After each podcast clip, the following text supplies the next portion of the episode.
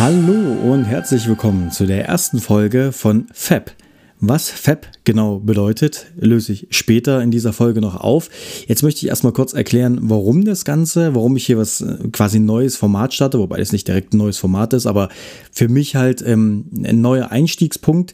Ähm, es läuft alles unter Schrei.jetzt, jetzt, unter meinem Podcast, aber das hier ist wieder eine Auskopplung des Ganzen, so wie ich das auch schon mit manchen anderen Themen gemacht habe, die mich beschäftigt haben, ähm, würde ich hier ganz gerne eben auch mit etwas neu, mit einer kleinen neuen Reihe starten, was es sich da handelt. Das erkläre ich jetzt gleich und wie der aktuelle Stand ist und was noch folgen soll. Das versuche ich hier alles zu behandeln. Das heißt, ich gebe euch erstmal jetzt einen kurzen Überblick, um was geht es und wie ist der aktuelle Stand, äh, zu was habe ich mir schon Gedanken oder im Vorfeld Gedanken gemacht, was ich hier ganz gern wiedergeben möchte und euch halt mitgeben möchte auf den Weg und äh, was folgt noch in der nächsten Folge beziehungsweise in den nächsten Folgen. Also fangen wir ganz, ganz am Anfang an.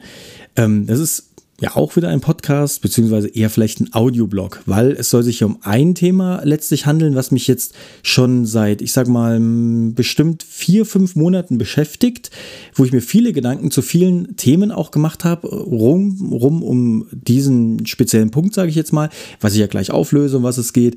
Und warum manche Entscheidungen so gefallen sind, wie sie gefallen sind. Und ich hoffe, ich kann halt das eine oder andere einfach mitgeben und vielleicht auch das eine oder andere interessanter mitgeben, beziehungsweise euch mit auf den Weg geben, beziehungsweise, ähm, naja, vermitteln und vielleicht den ein oder anderen Denkanstoß auch geben.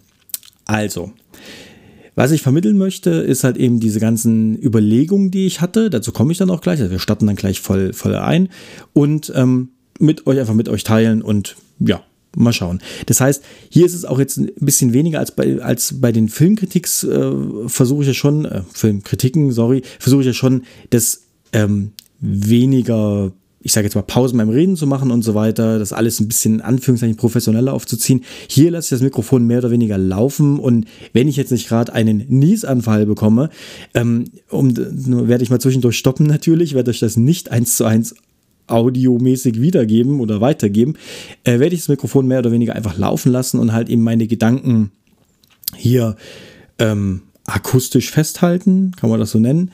Und deswegen läuft das hier Ganze ein bisschen, ich sag mal, in lockerer Runde ab. Also nur damit ihr Bescheid wisst, dass es hier eher ein so zusammenhängendes Format ist, was, ja, wo ich einfach rede. Und zwar, um was geht es in dieser Serie von diesen Folgen des Podcasts, sage ich jetzt mal. Es geht darum, im Prinzip dreht sich viel um, um Autos, besser aber eigentlich um Antriebsarten. Ich habe mir halt auch viele Gedanken in den letzten Monaten gemacht zu ähm, Verbrenner, Elektro, Hybrid. Bei Verbrenner natürlich auch Gas ganz klar mit reingenommen, also nicht nur diese klassischen Verbrenner, wie wir sie, sage ich jetzt mal, in Deutschland hier kennen, Diesel und äh, Ottomotor, also Benzin, ähm, sondern auch ganz klar Gas, was leider nach wie vor so ein Nischenprodukt ist, was ich ehrlich gesagt überhaupt nicht verstehe. Und da sind wir eigentlich auch schon beim, beim ja, ja, beim, beim Punkt. Ja. Also es geht hier nicht nur in dem Sinne um, also der eigentliche Einstiegspunkt ist, ich wollte mir ein neues Auto kaufen. Ganz einfach, ja. Wie man vielleicht an, wenn man die anderen Podcasts von mir kennt, also diese Auskopplung, wo es um Kfz-Steuer und so weiter ging, ähm, da habe ich schon davon geredet, dass ich ja selber einen 5 Liter V8 fahre und ähm, oder gefahren bin jetzt mittlerweile und warum ich mich äh, viel beschwert habe, warum man wie besteuert wird und das ist ja 2021 auch noch mal viel krasser geworden, als wenn ich jetzt ein ähm, ich sage jetzt mal, ein 5 Liter V8 jetzt zulassen würde, Baujahr 2021 oder eben Erstzulassung 2021, äh, zahle ich ja nochmal 30 Prozent oder so mehr. Ja, ich kann es ja sagen, ich habe ähm, damals ähm, für den Mustang 430 Euro, glaube ich, im Jahr gezahlt. Das ist gar nicht mal so viel. Also ein großer Diesel kostet nicht so viel weniger. Ja. Und ähm, das war, fand ich auch okay. Ja, man hat sich halt damit abgefunden.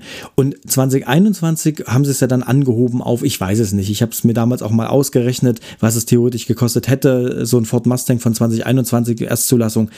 Ähm, wäre, was ich, 600, 650 Euro oder sowas gewesen. Was ich eine ziemliche Frechheit finde, weil man kann nicht einfach nur, das ist so eine Art Zwang gewesen, man, wir wollen jetzt die Leute dazu bringen, kleinere Motoren zu kaufen, was aber einfach Quatsch ist, weil es ist ja auch viel Bewegungsprofil. Also ist, man sollte halt einfach ganz klar die Kilometer, die gefahrenen Kilometer mit einrechnen, weil ich finde es eine Frechheit, hoch besteuert zu werden und ich fahre echt wenig. Ja, und andere fahren halt vielleicht einen, ähm, einen kleinen Motor, fahren aber 60.000 Kilometer im Jahr und ballern damit viel, viel mehr raus, als ich es halt mit meinem V8 gemacht habe.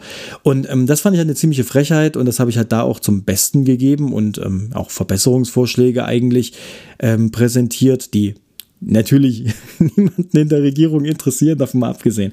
Aber das ist letztlich so mein Einstiegspunkt gewesen, auch zu sagen, okay, ich, ähm, also damit will ich nicht sagen, dass ich nicht mehr V8 fahren wollte. Das hat mit dem Motor und dem Antrieb, mit der Antriebsart gar nichts zu tun gehabt, ein neues Auto anschaffen zu wollen, sondern es war eher der Hintergrund, dass ich einfach mal was Neues ausprobieren wollte und dass mir der Ford Mustang auch für das, was ich machen wollte im Alltag, ähm, nicht mehr ausreicht. Also ganz konkret, ich möchte zum Beispiel meinen, ich bin passionierter Mountainbiker, hätte ich jetzt fast gesagt, aber ich fahre sehr gerne Fahrrad, ganz einfach.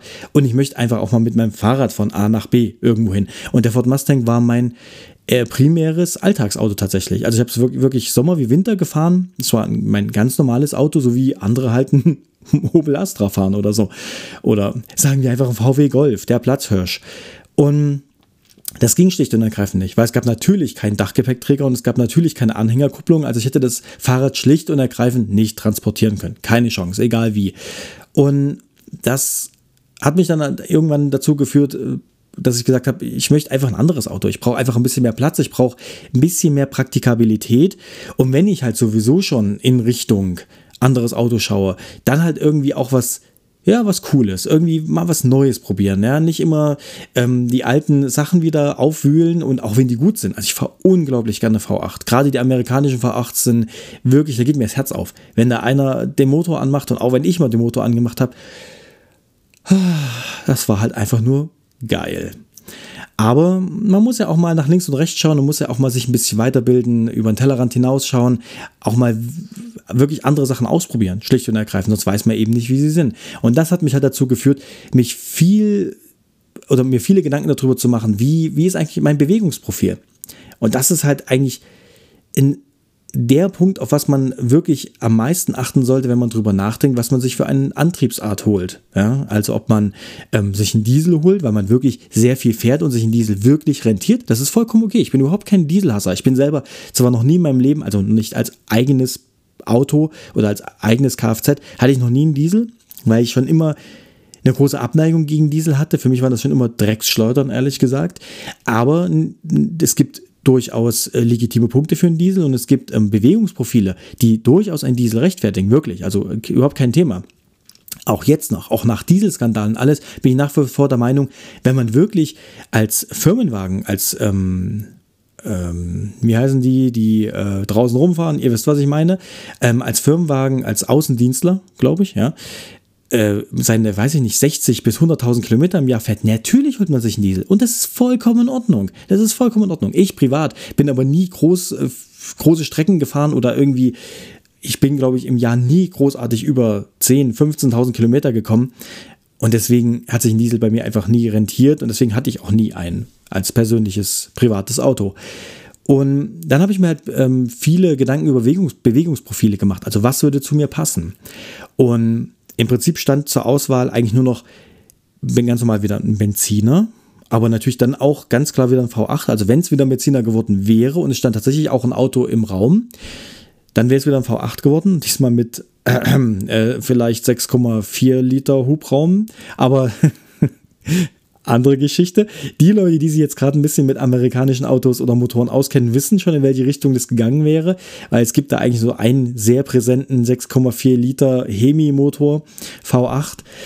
Ah, Traum. Naja, aber der ist es nicht geworden.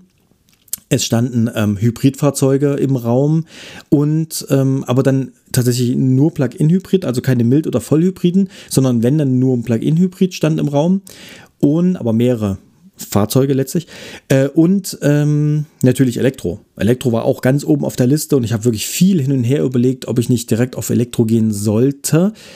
Ähm, was heißt sollte oder, oder eher sogar will. Weil durchs Bewegungsprofil hätte das, glaube ich, tatsächlich auch ganz gut gepasst. Oder Elektro hat halt einfach viele Vorteile. Muss man ganz klar sagen, Elektro hat gegenüber Verbrenner ganz, ganz viele Vorteile, gerade wenn man viel in der Stadt unterwegs ist. Und jetzt sind wir halt wieder bei diesem Bewegungsprofil.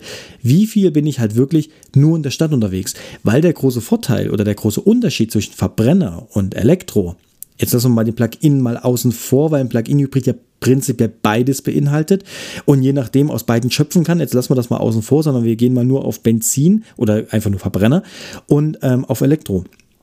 Der große Vorteil oder es gibt so ein Punkt, an dem es sich dreht. Also wann ist welcher äh, Antriebsart effizienter?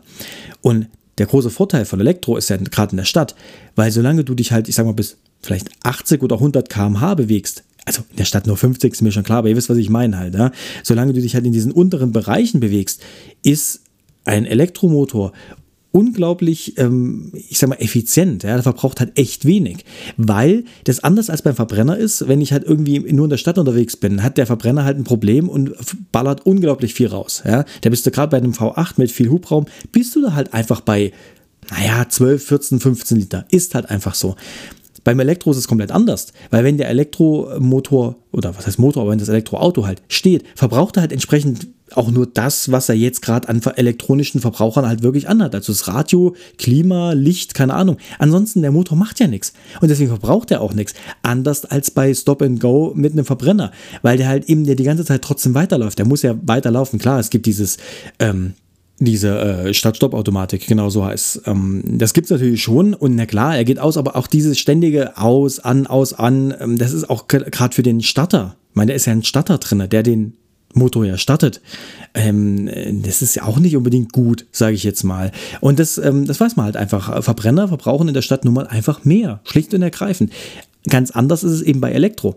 Die verbrauchen in der Stadt extrem wenig, verbrauchen aber, ich sag mal so, ab 120, 130 fangen die halt an, sehr, sehr viel zu verbrauchen. Dann steigt einfach der Verbrauch sehr stark an. Das heißt, die sind von diesem, von der, von der Antriebsart sind die halt genau umgekehrt effizient. Ja, da, sagen wir 120, 130, wo der Verbrenner oder ein Diesel gerade mit ein bisschen mehr Hubraum, weil hier kommt nämlich der größere Hubraum ganz klar ins Spiel und spielt seine Vorteile aus. Wenn du ganz gemütlich, wenn du 5 Liter V8 130 mit Tempomat fährst, verbraucht das Ding gerade mal 8 Liter. Und das ist halt ein V8 mit 5 Liter Hubraum, den du mit 8 Litern fährst, weil das den Motor einfach einen Scheiß interessiert, ja? ob du da 130 fährst. Und das ist halt wiederum bei einem Elektroauto halt anders. Das heißt, du solltest dir halt eben natürlich Gedanken machen bei dem Antriebsstrang oder bei, dem, bei der Antriebsart. Wie ist denn mein Bewegungsprofil? Also wie kann ich am meisten rausholen? Und hier gehe ich auch ganz klar und explizit nicht auf die Umwelt ein, weil das war nicht mein, mein erster Fokus. Ich, ich kaufe mir nicht ein neues Auto oder ich kaufe mir nicht ein bestimmte, eine bestimmte Antriebsart, oder sagen wir, ich kaufe mir nicht Elektro, sagen kann man auch so sagen, weil ich auf die Umwelt achten möchte. Das ist nicht für mich als Endverbraucher ist das ehrlich gesagt, sag, und ich würde mal sagen, bei den meisten von euch ist es auch so, ist es nicht der primäre Grund, sondern ich möchte, wir sind nun mal einfach alle ein Stück weit egoistisch. Ich möchte, ich möchte einen Vorteil haben. Ich möchte entweder geile Fahrperformance, was ein Elektromotor zum Beispiel hat, gerade jetzt irgendein Tesla oder sowas, ähm, oder ich möchte halt eben wenig verbrauchen, also günstig wegkommen, schlicht und ergreifend, weil wenn ich zu Hause lade mit 30 Cent die Kilowattstunde, ist es vielleicht am Ende einfach günstiger, als wenn ich einen Verbrenner fahre und so weiter. Ich glaube, die wenigsten, ich würde sagen, vielleicht nur 20 Prozent von den Elektroautofahrern machen das, vielleicht 30 Prozent, machen das, weil sie sagen, ich möchte grün fahren. Weil es auch ehrlich gesagt so weit Quatsch ist, bis ich wirklich sicherstelle, dass ich grünen Strom tanke. Nämlich, wenn ich zu Hause eine fette Photovoltaikanlage auf dem Dach habe und wirklich mit einer guten Elektronik oder guten Steuerung das so steuere, dass das, was von der Photovoltaikanlage runterkommt, am Tag, gerade mittags, auch wirklich in die Batterie des Autos gespeist wird. Dann ist es grüner Strom. Nicht, wenn er irgendwie aus der Leitung kommt und da hinten dran noch Kohlekraftwerke oder Atomkraftwerke arbeiten. Sorry, das ist kein grüner Strom. Und deswegen, und selbst wenn ich Ökostrom beziehe, ist es das ist ja trotzdem ein Mix. Ich zahle ja nur mehr, weil ich damit anregen möchte, dass die, ähm, die Erzeuger, die Energieerzeuger mehr Richtung Ökostrom gehen. Aber trotzdem bekomme ich aus der Dose keinen Ökostrom. Fertig. Ja, da ist immer irgendwie ein Drittelmix drin. Und das ist genau der Punkt. Also wenn ich wirklich grün fahren möchte, dann kaufe ich mir ein Elektroauto, aber auch wohl wissentlich, dass die Herstellung natürlich auch nicht CO2-neutral ist, aber ähm, mit Photovoltaik auf dem Dach. Dann fahre ich lokal emissionsfrei. Ja, also ich fahre natürlich trotzdem emissionsfrei, auch wenn ich Strom aus der Leitung beziehe, aber ihr wisst, was ich meine. Ja? Dann ist es halt mehr oder weniger grüner Strom. Und aber das war nicht meine erste Intention, sondern ich habe mir wirklich überlegt, wie ist mein Fahrprofil und wie suche ich mir mein, meine Antriebsart danach aus? Und da war natürlich Elektro hoch im Kurs, weil mein Fahrprofil ist tatsächlich das war eigentlich auch mit ein Grund, warum ich den V8 ähm, abstoßen wollte, weil ähm, ich erkläre euch kurz mein Fahrprofil und zwar ähm, fahre ich tatsächlich unabhängig von Corona. Das hat damit gar nichts zu tun, ähm, weil ich auch, wo nicht Corona war und ich noch die ganz normal in die Arbeit gefahren bin, also ins Büro, äh, größtenteils, mit, also eigentlich fast immer mit dem Fahrrad tatsächlich gefahren bin. Ähm, das heißt, das Auto steht eine Woche rum, dann gehe ich halt einkaufen mit dem Auto und zwar genau, ich sag mal so, eins maximal zwei Kilometer weit weg zum Supermarkt. Könnte ich natürlich auch laufen, mache ich aber tatsächlich mit dem Auto, weil ich halt wirklich dann mehr einkaufe, weil ich halt einmal fahre, mehr einkaufe für eine Woche und wieder zurückfahre. Das heißt, das Auto hat ungefähr vier Kilometer gesehen pro Woche. Ja? Und das ist halt für einen 5 Liter V8 einfach, ehrlich gesagt, verarsche. Der Motor denkt sich halt, naja, finde ich jetzt irgendwie nicht so geil, du. Ja, der denkt sich halt, hey, lass, lass einfach das Tier aus dem Käfig. Und das habe ich auch ab und zu mal natürlich gemacht. Also ich habe natürlich schon regelmäßig warm gefahren, Autobahn auch mal richtig draufgedrückt, mal freigeblasen und so weiter. Das schon. Aber das ist genau der Punkt. Ähm, ich möchte mir da einfach keine Gedanken drüber machen. Ich möchte es halt nicht machen, weil ich es machen muss, sondern ähm, ich möchte einfach eine Antriebsart, wo ich sage, der Motor ist auch dafür oder das Auto, der ganze Antriebsstrang ist dafür auch ausgelegt. Ja? Und das war auch ein Punkt, wo ich gesagt habe, plus natürlich, ich brauche einfach den Platz, weil ich auch mal mit, mit, mit meinem Fahrrad ein Stück weit wegfahren möchte und so weiter und dann halt mal neue Strecken erkunden möchte oder es einfach mal mitnehmen in Urlaub oder sowas. Das waren halt so mehrere Punkte. Und deswegen habe ich gesagt, der V8, so schade es ist und mir hat echt das Herz geblutet, den abzugeben. Aber es ist halt nun mal, wie es ist. man muss da einfach auch realistisch sein und ein Stück weit muss man auch ein bisschen vernünftig sein, beziehungsweise wenn einfach das Auto nicht mehr das den aktuellen Lebensumständen angepasst ist, ja, dann kommt halt Neues. So what? Das ist halt nun mal das Leben. Ja?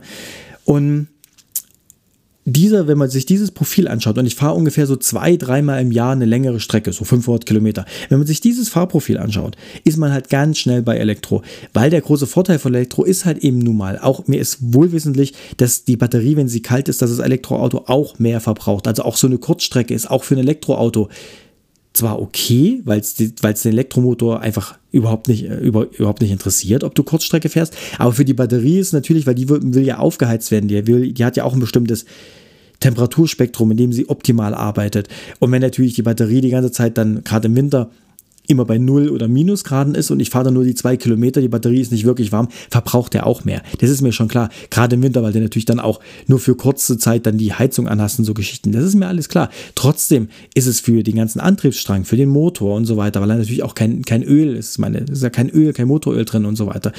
Ähm, ist es natürlich besser. Ja, du, du schrubbst den halt nicht so runter, weil du halt eben nicht die ganze Zeit nur kalt fährst. Du fährst natürlich schon kalt, aber den Elektromotor interessiert schlicht und ergreifend nicht. Die Akkus interessiert es am Ende auch nicht. Sie arbeiten halt nur nicht so effizient, aber trotzdem ist es den Akkus scheißegal, ob du bei 0 Grad fährst.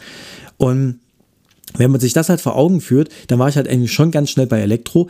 Dann war aber natürlich der Punkt, naja, wenn ich doch mal 500 Kilometer fahren möchte, dann war ich ganz schnell bei Tesla, weil Tesla halt einfach schlicht und ergreifend immer noch die beste Infrastruktur hat, was, was Lademöglichkeiten angeht und halt eben auch die aktuellen Teslas. Also ich hätte mir natürlich schon so ein Performance-Modell geholt ähm, und die haben ja dann auch eine Reichweite von, naja, auf dem Papier vielleicht von 500 Kilometern, so ein Tesla Model 3 Performance, aber da kam dann natürlich schon wieder ins Spiel, auch wenn ich dann natürlich diese drei, vier Mal im, Jahr hätte ich kein Problem damit, mal eine halbe Stunde irgendwo ranzufahren und zu laden, mal nach 250 Kilometern und dann die letzten 250 Kilometer weiterzufahren äh, bis zum Zielort.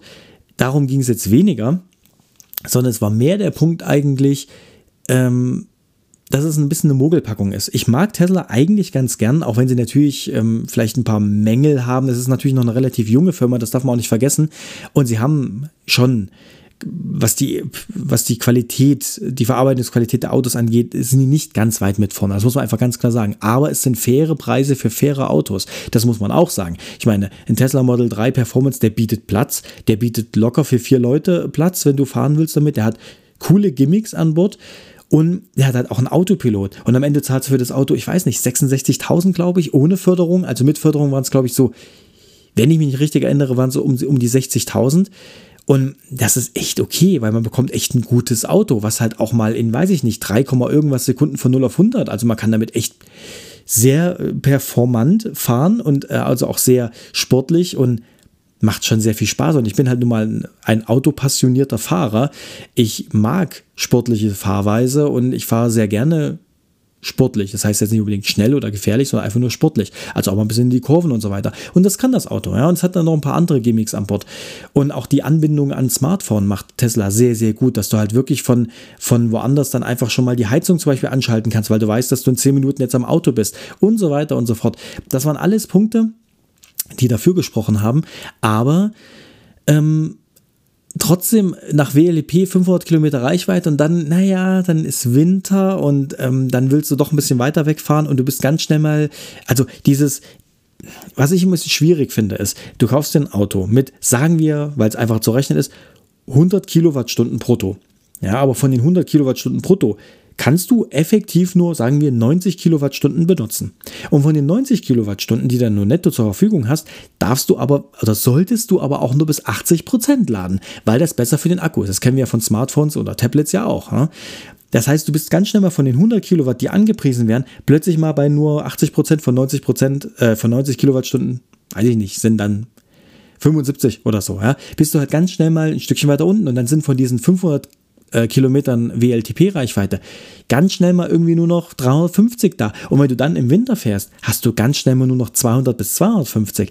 Und das ist dann halt schon, weil ich habe immer gesagt, ich, ich möchte einfach kein Auto haben, was ich nach alle, was ich alle 200 oder 200 bis 300 Kilometer laden muss. Ich möchte ein Auto haben, was wenigstens 500 Kilometer fährt. Und zwar unter realen Bedingungen, auch im Winter. Wir sind hier nun mal in Deutschland oder in der EU. Wir haben nun mal Winter. Wir wohnen nun mal nicht in Kalifornien.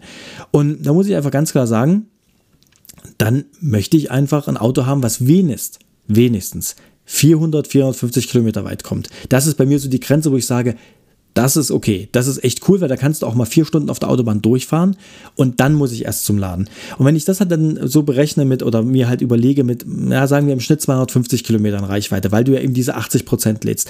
Und dann hast du gerade mit den aktuellen Tesla Model 3, die dann rauskamen, wie dieser aus China die Modelle mit dieser anderen Batterie drinne, die echt Ladeprobleme hatten, die dann teilweise echt eine Stunde laden mussten oder, oder 45 Minuten laden mussten.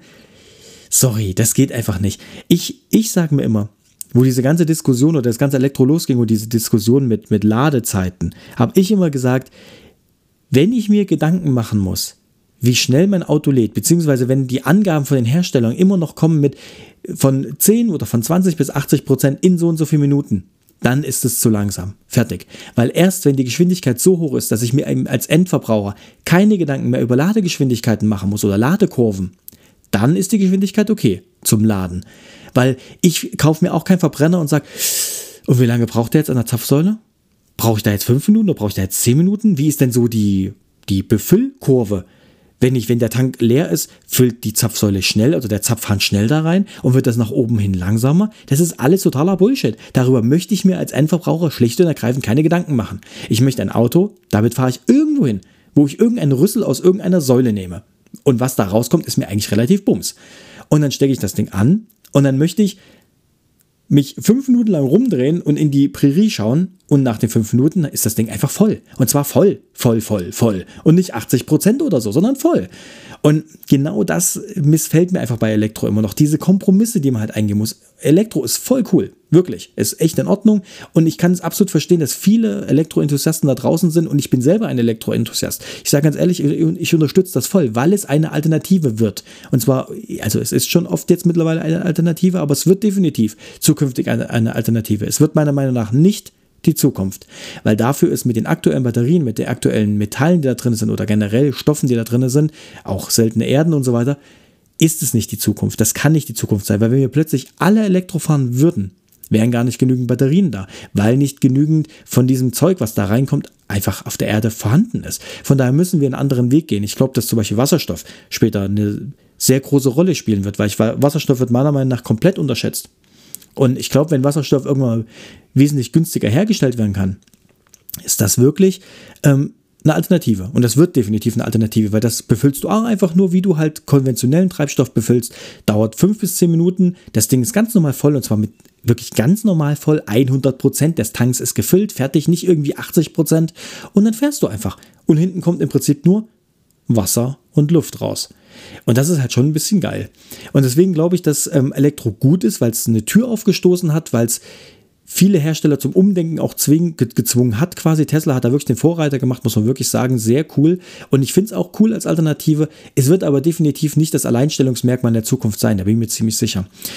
Und ähm, das sind mir einfach noch zu viele Kompromisse. Das wird in drei Jahren vielleicht anders sein. In drei Jahren haben wir vielleicht Ladezeiten von zehn Minuten. Und in drei Jahren haben wir vielleicht Akkus, die du auch locker immer bis 100 Prozent befüllen kannst und die trotzdem zehn Jahre halten mit Garantie. Alles möglich. Aktuell, also wird ja auch an vielen Batterietechniken gerade geforscht und da kommt mit Sicherheit in den nächsten zwei, drei Jahren wirklich was raus, ähm, was cool ist. Aber jetzt aktuell sind es mir einfach noch zu viele Kompromisse. Ähm, Verbrenner hat ja aufgrund meines Bewegungsprofils ähm, ist ja der Verbrenner eigentlich auch schon rausgefallen, ähm, auch wenn noch einer da so quasi im Raum stand, weil ich wollte auch tatsächlich, und das ist auch ein großer Punkt, ich wollte einfach wieder ein Auto mit Performance, mit Bums, mit Power. Ich mag Auto fahren, ich fahre selten Auto, aber ich mag, wenn ich fahre, mag ich es und ich mag einfach Power haben. Ich mag einfach keinen 1 Liter Dreizylinder Nähmaschinenmotor in meinem Auto, der dann versucht, da irgendwie 120 PS rauszuquetschen. Und nee, sorry, das ist einfach nicht mein Ding. Ich mag einen vernünftigen Motor oder sagen wir halt eben, wenn es um Elektro geht, einfach vernünftige Leistungsdaten. Ja. Und ähm, daher wäre es ja, wenn dann bei einem, äh, bei einem Verbrenner auch wieder Richtung ähm, ja, V8 gegangen und das wollte ich ja eigentlich eher nicht. Von daher ist Verbrenner mehr oder weniger eh schon ausgeklammert gewesen. Was blieb, war tatsächlich äh, ein Plug-in-Hybrid. Und genau da setze ich dann auch jetzt wieder an. Kurz durchatmen, kurz was trinken, einen Kaffee machen, wie auch immer. Also genau da setze ich nämlich jetzt wieder an. Ähm, Plug-in-Hybrid. Also blieb im Prinzip ja nur noch Elektro- und Plug-in-Hybrid. Und was mich eigentlich wirklich da auch wirklich zum, zum Umdenken oder zum, die, der Kern des Ganzen, der, der Anstoß des ganzen Umdenkens war tatsächlich, und jetzt löse ich auch auf, warum das FAB heißt, wie ich es lustigerweise nenne, ein Akronym natürlich nur, ähm, war der neue Ford Explorer. Ja, Ford Explorer Podcast, FAB. Naja, ich habe mir gedacht, ist cool, ist es vielleicht nicht, muss man dabei gewesen sein. Ähm, der Ford Explorer, der neue.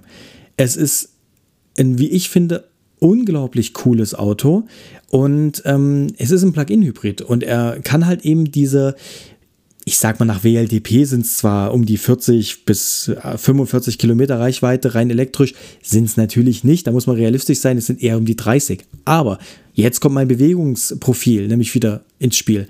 Ja, mein Bewegungsprofil kommt wieder ins Spiel. Nämlich, wenn ich einmal pro Woche vier Kilometer fahre oder eben auch mal zwischendurch wirklich mal kurz ins Nachbardorf fahre oder irgendwas, das kannst du alles rein elektrisch machen. Und zu Hause schließe ich ihn wieder an die Steckdose an und kann halt wieder laden. Das heißt, ähm, ich kann das, ich kann wirklich 90 Prozent meiner Fahrten im Jahr kann ich rein elektrisch abhandeln. Und wenn ich dann mal eben mal weiter wegfahre, habe ich den Benziner an Bord. Ja, das heißt, wenn ich jetzt eine größere äh, Strecke fahre, 500, 600 Kilometer, dann ist es halt einfach ein ganz normales ganz normaler Benziner. Und jetzt kommt nämlich der eigentliche Punkt mit Bums. Ja, das Auto ist nicht nur komfortabel, groß, bietet mir also viel Platz und bietet so ziemlich alles, was das Herz begehrt, mit Sitzbelüftung, Sitzheizung, Sitzmassage, mit virtuellen Cockpit. Jeder Schnickschnack ist da dran. Also wirklich viel Komfort und alles, sondern eben auch per Performance, Sportlichkeit. Das Auto hat 457 PS. Ja, mehr als mein Ford Mustang. Und es ist ein V6, ähm, also ein Sechszylinder, also ein V6. Und Zusätzlich halt eben dieser Elektromotor, der das Ganze natürlich auch boostet. Ich habe Allradantrieb, was mir übrigens auch sehr wichtig war tatsächlich, weil der Ford Mustang hat natürlich Heckantrieb gehabt und in den Breitengraden, in denen ich wohne, haben wir schon mal ein bisschen heftigere Winter. Also es kann dann schon auch mal drei, vier Wochen wirklich viel Schnee liegen. Und da war es mit dem Mustang schon immer, ich würde jetzt sagen, sportlich. Kommt jetzt beim Ford Mustang ein bisschen komisch rüber. Ähm, oder man meint, äh, ja, äh, so sollte es sein beim Ford Mustang. Ich meine damit, ähm, es war ja, nicht riskant, aber es war halt schon schwierig. Also man musste sich schon sehr zurückhalten, weil der hat schon Drehmoment gehabt und eben dieser Heckantrieb und gerade das war ja noch ein amerikanischer, also war ein, war ein Import aus Amerika, es war nicht dieser rundgelutschte EU-Ford Mustang, sondern es war noch der von 2013, also der wirklich kantige, der aus mit, mit Starachse hinten, der aus Amerika importiert wurde. Und der hat es auch nicht so mit ESP-Regelung, muss man auch ganz klar sagen. Der lässt einen schon auch mal eine Runde schlittern, bevor er irgendwann eingreift, wenn er denkt, dass es jetzt cool wäre einzugreifen. Und deswegen, es war schon auch, man muss das Auto wirklich auch fahren können. Und deswegen habe ich gesagt, ich möchte einfach einen ähm, Allradantrieb, um die Leistung auch auf die Straße zu bringen. Weil das war natürlich beim Ford Mustang auch immer so ein Ding. Wenn du halt drauf gedrückt hast, dann hat er halt geleiert hinten, ganz einfach. Und ähm, mit Allradantrieb kriegst du halt die Leistung auf die Straße. Und der Mustang hatte hinten zwei 85er Schlappen drauf. Ja, so es nicht. Also hätte, also wenn die Reifen warm waren, hat er schon auch gut Grip gehabt, aber trotzdem, die hast du immer zum Drehen bekommen. Egal, andere Geschichte. Und ähm, deswegen der Ford Explorer, der kam raus 2019. Ich habe ihn zum ersten Mal aber, glaube ich, wirklich Ende 2019 auch erst gesehen, durch Zufall irgendwo bei irgendein, in irgendeinem Video und denke mir, boah, was ist das denn für eine geile Karre? Und dann denke ich mir, naja, Plug-in-Hybrid, wahrscheinlich wieder so ein, so ein aufgepumpter 2 Liter oder bei Ford gibt es auch ganz gerne diesen 2,3 Liter Ecotec. Ähm, da habe ich mir gedacht, naja, den werden sie da wieder irgendwie. Es gibt ja selbst den Ford Mustang mit 2,3 Liter Ecotec, wo ich denke, Leute, nehmt es mir nicht übel, aber wenn ich einen Ford Mustang kaufe, dann nehmt doch bitte den 5 Liter V8. Es gibt nichts peinlicheres als ein Ford Mustang, also Haha, ich fahre einen Ford Mustang. Ich habe die dicksten Eier und dann äh, kann ich mir aber nur den 2,3 Liter Ecotec leisten. Nee, nee, Leute, einfach nein. Ja, also wenn ich schon Ford Mustang fahre, dann fahrt bitte auch den V8. Gut, so viel dazu. Und dann war ich natürlich, äh, habe ich mir natürlich gedacht, naja, da werden sie in, in den Ford Explorer natürlich auch den 2,3 Liter Ecotec Vierzylinder reingebaut haben. Aber nein, der kommt mit einem vernünftigen 3 Liter V6. Was schon auch ziemlich cool ist, weil ein V6 klingt schon auch sehr geil und 3 Liter ist ja wenigstens noch ansatzweise Hubraum. Und da habe ich halt wirklich gedacht, hm, nicht schlecht. Und 450 PS ist mal eine richtige Ansage und 800 Newtonmeter ist mal eine richtige Ansage. Und ja, da war es schon ziemlich geil auf das Auto. Und dann habe ich halt lange hin und her überlegt und dann hat es auch hier lokal noch äh, kleine Umstimmigkeiten gegeben, weil ich brauchte natürlich eine Steckdose und das war jetzt auch nicht so einfach hier zu realisieren. Und deswegen ist das Auto tatsächlich dann kurzzeitig auch wieder ins Wasser gefallen, weil ich dies mit der Steckdose hier nicht regeln konnte. Und weil der braucht keine Wallbox, der braucht tatsächlich eine ganz normale Schuko-Steckdose, also eine, ja, eine normale Steckdose halt, eine normale Haushaltssteckdose, so, genau. Und ähm, dann habe ich das auch mit der Steckdose tatsächlich geregelt bekommen. Dann war es mittlerweile schon 2020. Und ähm, Quatsch, ich habe auch Mist erzählt, er kam 2019 raus, ich habe ihn erst 2020 äh, entdeckt, so rum, genau. Und da war es schon Ende 2020, so rum, genau. Und dann habe ich äh, mir viele Gedanken darüber gemacht und dann ging es halt hin und her mit der Steckdose und ähm, dann ist er erst kurzzeitig wieder ins Wasser gefallen, weil das halt in der Steckdose nicht so geklappt hat, wie ich mir das vorgestellt habe weil das ist ja auch nicht so einfach mal irgendwo eine Steckdose hinbauen, weil die muss auch abgesichert werden und auch muss das ganze Haus oder die ganzen Sicherungen das ja auch aushalten und so weiter und so fort. Also so viel dazu. Und ähm, also das kann zu einem Problem werden. Das ist ja schon mal so ein Learning für euch, was ich vielleicht mitgeben möchte. Das muss man wirklich vorher einfach gut abklären, dass das alles funktioniert. Ähm, und dann habe ich tatsächlich, ähm, da war der Elektriker da und ich habe viel abgeklärt und so weiter. Und wir haben dann tatsächlich eine Steckdose installiert und haben zusätzlich auf jeden Fall einen FI-Schalter. Das ist schon mal auch ein wichtiger Punkt. Auch wenn ihr nur eine normale Schuko, also Haushaltssteckdose, Schutzkontaktsteckdose haben wollt oder braucht, weil ihr halt eben, weil man kann ja auch ein Elektroauto tatsächlich mit einer normalen Haushaltssteckdose laden. Die werden dann meist, glaube ich, mit 2,4 kW geladen. Das dauert dann halt eine Weile. Was aber vollkommen egal ist eigentlich. Man braucht nicht zwangsläufig eine Wallbox, um ein Elektroauto zu laden, weil jetzt überlegt euch, ihr habt ein Fahrprofil, das ihr am Tag pendelt aber wirklich nur, was ich, fünf oder zehn Kilometer, sagen wir 20 Kilometer. Ihr fahrt zehn Kilometer in die Arbeit und zehn Kilometer zurück. Oder sagen wir noch mit Einkauf zwischendurch, sagen wir 15 Kilometer. Das schafft ihr auch diese 15 Kilometer, je nach Verbrauch, aber wenn ihr da 20 ähm, Kilowattstunden im Schnitt, sage ich mal, so ein Elektroauto verbraucht so 15 bis 20 Kilowattstunden, je nach Fahrprofil, ähm, dann ladet ihr das über Nacht auch wieder auf. Das ist also, auch schlicht und ergreifend ein Elektroauto, also nicht ein Plug-in-Hybrid, weil es hat ja damit nichts zu tun, weil ein Plug-in-Hybrid mit, mit Batterie hat ja auch eine Batterie drin, also ist ja quasi partiell oder sagen wir temporär auch ein Elektroauto.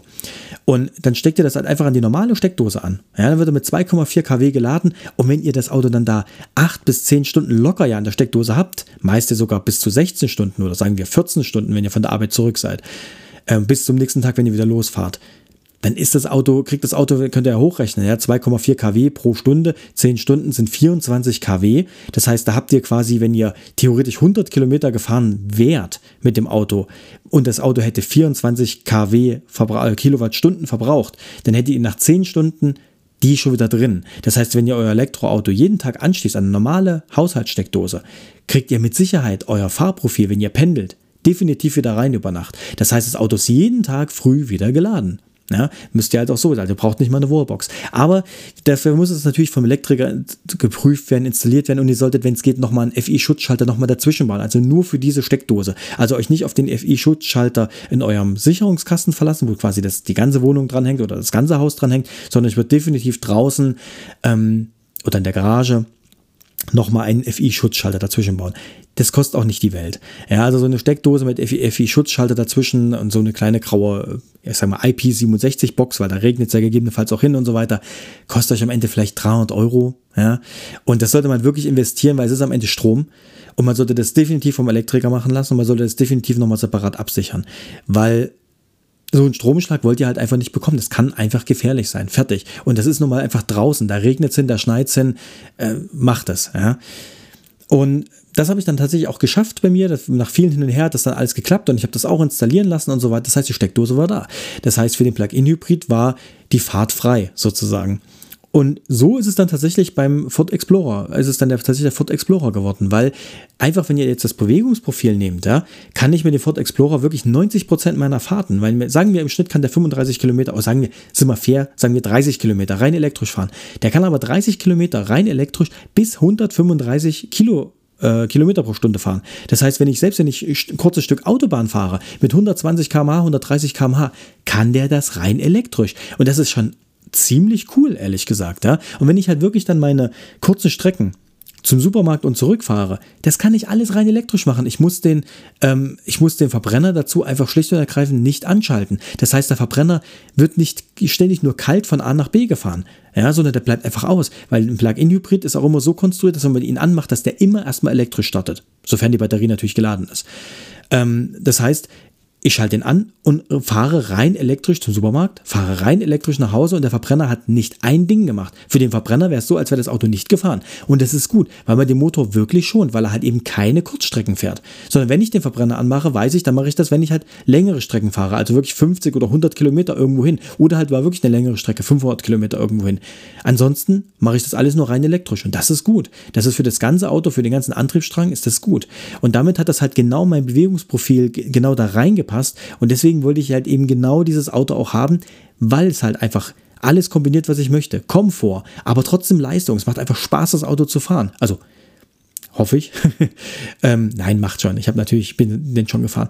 Und äh, macht einfach Spaß, das Auto zu fahren. Er ist sportlich in seiner Größe, trotzdem natürlich sportlich. Es, es ist auch die ST-Line, die sportliche Line und oder die sportliche, sportliche Ausstattungslinie.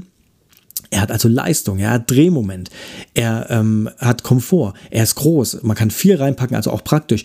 Und ähm, er ist eben auch praktisch im Sinne von, was halt eben das, das, diesen Antriebsstrang angeht. Also er ist eben auch günstig im Sinne von, weil wenn ich hier für, sagen wir jetzt mal im Schnitt 30 Cent die Kilowattstunde ähm, aus der Steckdose meinen Strom entnehme und das wirklich zu 90 Prozent meiner Fahrten machen kann, das heißt, ich muss eben nicht tanken fahren, bin ich, wenn ich das hochrechne, und das ist nämlich auch da habe ich auch schon andere Meinungen gehört und lasst euch echt nicht von anderen irgendwie dumm anmachen und voll labern. Elektro ist am Ende nicht teurer. Das ist Bullshit. Solange ihr nicht 80 oder 70 Cent für die Kilowattstunde zahlt, ist Elektrofahren günstiger als Benzin. Fertig. Punkt. Weil ich habe das mal zusammengerechnet, so Pi mal Daumen mit dem, mit einem vernünftigen Spritverbrauch von, sagen wir, 7 Litern. Sagen wir einfach, du verbrauchst 10 Liter. Also vorher habe ich halt eben auch ein bisschen mehr verbraucht, aber sagen wir 10 Liter. Da bist du bei 100 Kilometern bei 15 Euro, bei 1,50 pro Liter. Ist so, ja. Und sind wir aber fair, sagen wir halt 13 oder 12 Euro, weil man ja auch nicht 10 Liter verbraucht, sondern vielleicht 7. Ja. Und jetzt rechnen wir das Ganze mal mit 20 Kilowattstunden ähm, für äh, den äh, Elektro. Ja? Das heißt, 20 Kilowattstunden ähm, verbraucht er. Das heißt, wenn ich äh, 100 Kilometer fahre, hat er halt äh, 20 Kilowatt äh, verbraucht. Ja, ist so.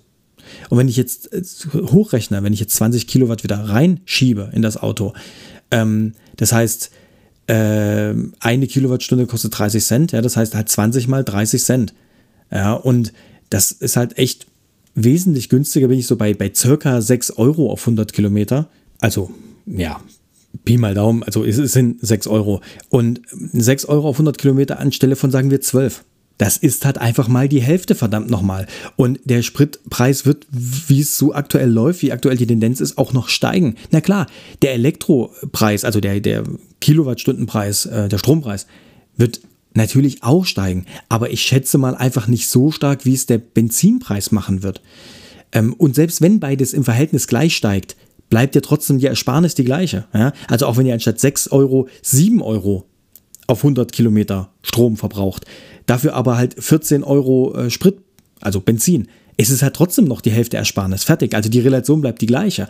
Also so gesehen fährst du elektrisch einfach günstiger, wenn du halt eben viel Stadt fährst oder viel, sagen wir, bis 100 km/h, also Überland, weil da der, der das Elektroauto einfach weniger verbraucht, beziehungsweise weil der Benziner, der Verbrenner, halt in der Stadt einfach so viel verbraucht. Das ist halt eben genau der Punkt. Ja? Und deswegen matcht das, das, das Fahrprofil so gut. Und deswegen ist es halt einfach genau das, was glaube ich, sinnvoll ist oder das Sinnvollste ist, weil er halt einfach wirklich dieses Auto alles miteinander vereint. Und so ist die Wahl auf den Ford Explorer gefallen. Und das Ganze, was ich halt mitgemacht habe, möchte ich euch eben, also sind wir bei dem Punkt, dass ich sage, jetzt, ähm, warum ich das Ganze hier initiiert habe, weil ich heute ein bisschen, euch ein bisschen was mitgeben möchte. Das sind eben genau die ganzen Überlegungen, ja. Welches Fahrprofil passt auf welchen Antriebsstrang ja, oder auf welche Antriebsart? Und warum habe ich mich dafür entschieden? Und Warum kommt von vielen Leuten, die sich offensichtlich überhaupt nicht damit wirklich auseinandergesetzt haben, solche Bullshit-Aussagen, solche Stammtisch-Aussagen mit äh, Elektro, es ist ja am Ende auch nicht günstiger als Benzin. Es ist totaler Bullshit. Ja, ihr könnt ja mal gucken, wenn ihr wirklich einen günstigen Stromanbieter zu Hause habt, zahlt ihr vielleicht 25 bis 28 Cent die Kilowattstunde. Und dann geht mal von einem wirklich hohen Verbrauch von 25 Kilowattstunden aus, was viel ist. Es gibt der BMW i3, verbraucht im Schnitt 12 Kilowattstunden. Und dann rechnet das mal bitte gegen. Das seid ihr bedeutend günstiger, als selbst wenn ihr einen 1 Liter Dreizylinder nehmt, der in der Stadt 6 Liter verbraucht. Und das wird er verbrauchen, weil es Stadtbetrieb ist. Da verbraucht er wahrscheinlich sogar 7. Trotz dass es ein so ein niedlicher, kleiner und sparsamer Motor ist, wird am Ende trotzdem 7, 7 Liter verbrauchen, weil er verdammt nochmal in der Stadt fährt. Und weil das einfach ein verdammt normal Verbrenner ist. Und dann rechnet das mal gegen. Dann seid ihr ganz schnell bei locker 6, 7 Euro auf 100 Kilometer, die ihr spart. Ja, und das läppert sich. Das, wenn man das aufs Jahr hochrechnet, ist das schon was. Und da muss ich einfach ganz klar sagen, Plug-in-Hybriden sind eine Alternative. Und jetzt komme ich aber auch nochmal zum Punkt, der, warum Plug-in-Hybriden oft verschrieben werden, weil auch leider sehr viel, ich sag mal, Mist damit getrieben wird, gerade mit dieser Förderung, ja, mit diesen 0,5, dieses, ähm, äh, wenn man es als Firmenwagen anmeldet muss man ja eigentlich diese, da gibt es ja diese 1%-Regel oder irgendwas. Und also ich habe keinen Firmenwagen, deswegen weiß ich es nicht so genau, aber das ist irgendwas mit 1% war das immer. Und wenn man halt ein Elektro- oder Plug-in-Hybrid fährt, muss man nur 0,5% zahlen für das Auto. Und das ist natürlich eine miese Nummer, weil so ziemlich wahrscheinlich 90% der Firmen da draußen sich natürlich Plug-in-Hybriden holen, die Batterie quasi initial einmal leer fahren und dann ganz normal tanken. Weil sie halt nur diese 0,5% abzahlen müssen ja, anstatt 1%. Das ist natürlich mies. Also Plug-in-Hybrid funktioniert sehr, sehr gut und deswegen verstehe ich die Hater nicht, die auf Plug-in-Hybrid ähm, abgehen, weil es funktioniert sehr gut. Wenn man natürlich den Plug-in-Hybrid aber auch nutzt. Also sprich, wenn man ihn zu Hause ansteckt. Deswegen war das für mich auch eine Voraussetzung, diese Steckdose hier zu haben. Ja, ganz klar. Wenn die Steckdose nicht da gewesen wäre und ich den Plug-in-Hybrid quasi mit dem Benziner hätte laden müssen, was ja auch geht. Es gibt ja eine ähm, ich sag mal, Antriebsart, die man wählen kann per Knopf, ähm, Batterie bitte laden. Dann geht natürlich der Verbrenner an und dann äh, fungiert der Verbrenner nicht nur als ähm, ich möchte fahren, sondern eben gleichzeitig auch produziert er die ganze Zeit Strom und legt die Batterie auf. Das ist natürlich totaler Bullshit, weil dann macht man nichts anderes, außer Benzin zu benutzen, also wie ein Generator halt, ne? Benzin- oder Dieselgenerator. Benzin zu benutzen, um Elektro, äh, also Strom zu produzieren. Und immer wenn ich etwas umwandle, also Benzin zu Strom, Strom zu, weiß ich nicht, bla bla bla, Wärme, irgendwas in Wärme. Immer wenn ich Energiearten ineinander umwandle, geht das mit Verlusten einher. Das heißt, ich muss versuchen, so wenig wie möglich quasi Energien umzuwandeln. Sprich, ich stecke meinen äh, Stecker in die Steckdose und kriege Strom in eine Batterie. Auch das ist eine Umwandlungsart und auch das ist weniger, wenig effizient, wenn wir es mal genau nehmen. Aber es ist immer noch besser als Benzin in Strom mit meinem Hybridauto umzuwandeln. Das ist natürlich Quatsch. Das ist einfach Quatsch. Ähm, und das ist, deswegen wird er so oft verschrien und das verstehe ich auch, weil das ist echt eine miese Nummer. Das müsste man auch gesetzlich einfach echt verbieten. Es müsste nachgewiesen werden, wie viel bist du mit dem Auto wirklich elektrisch gefahren. Weil das kann man, soweit ich weiß, bei Hybridautos auch auslesen. So und so viel von diesen Gesamtkilometern, so und so viel elektrisch und so und so viel ähm, halt beides oder halt äh, Benzin. Und das müsste eigentlich nachgewiesen werden bei Firmen. Wenn sich eine Firma mit 0,5 Förderung, mit 0,5 Prozent Förderung äh, ein Hybridauto holt, müsste es nachweisen, wie viel sind wir auch wirklich Hybrid gefahren. Weil das ist eine miese Nummer. Das Ding kaufen, damit billiger wegkommen, aber am Ende als ganz normalen Benziner benutzen. Das ist Bullshit. Und das verstehe ich auch, dass die Leute das haten und darauf abgehen, mache ich genauso. Aber für mich, also für das richtige Bewegungsprofil und wenn man den Plug-in-Hybriden auch richtig nutzt, also im Sinne von, ich lade ihn zu Hause auch wirklich günstig mit Strom aus der Steckdose auch einfach auf oder im Best Case sogar noch mit Strom von der Photovoltaikanlage, dann ist es ein absolut super Antrieb. Und das ist auch vollkommen egal, ob der äh, diese zwei Antriebsarten mitschleppt und ob da eine Batterie mit drin ist, die ja auch Gewicht kostet und so. Ja, aber muss ich ja wirklich überlegen, natürlich schleppe ich mehr Gewicht mit. Aber ganz klar, wenn man wirklich in der Stadt den Elektromotor nutzt und über Land oder Autobahn dann den Benzinmotor, dann verbindet man hier die Vorteile des Elektroantriebs für geringe Geschwindigkeiten oder für Stop and Go und die Vorteile des eines, sagen wir in Anführungszeichen, gediegenen Sechszylinders, egal ob es jetzt ein V6 oder ein rein Sechszylinder ist, aber mit ein bisschen Hubraum, der also auch mit höheren Geschwindigkeiten wenig ein Problem hat, weil er halt einfach ein unteres Drehzahlbereich, weil der hat auch eine 10-Gang-Automatik, das heißt, der fährt auch bei 130 unter 2000 Umdrehungen und hat aber trotzdem genügend Hubraum und dadurch halt eben auch Drehmoment, um eben nicht gleich fünf Gänge zurückschalten zu müssen und so Geschichten. Wenn man das miteinander kombiniert und an den richtigen Stellen den richtigen Antrieb benutzt, fährt man verdammt effizient, ehrlich gesagt. Und dann ist es vollkommen okay, auch das Ganze mitzuschleppen, diese zwei Antriebsstränge quasi oder diese zwei Antriebsarten mit Batterien und so weiter, Elektromotor, das mitzuschleppen, das zusätzliche Gewicht. Weil wenn man das richtig einsetzt, fährt man richtig effizient und ist absolut sinnvoll. Und das sind halt meine Überlegungen dazu. Und deswegen verstehe ich die, die, die Hater, die sagen, das geht gar nicht. Aber wie gesagt, für die Leute, für die das wirklich funktioniert, die das wirklich richtig anwenden, ist es ein sehr effizienter Antriebsstrang, also ein effizientes Antriebskonzept, sagen wir es mal so. Lasst euch das mal durch den Kopf gehen und überlegt halt wirklich genau und lasst euch auch kein Bullshit von anderen Leuten erzählen. Ne? Elektro ist günstiger. Solange man, also ich habe mal umgerechnet, der Umstiegspunkt wäre so, glaube ich, bei 70, 80 Cent. Wenn ich so viel für eine Kilowattstunde ausgebe, dann ist man ungefähr genauso teuer unterwegs wie äh, mit Benzin, aktuell mit aktuellen Preisen. Ja, ansonsten, wenn ich da drunter bin, ist es definitiv günstiger.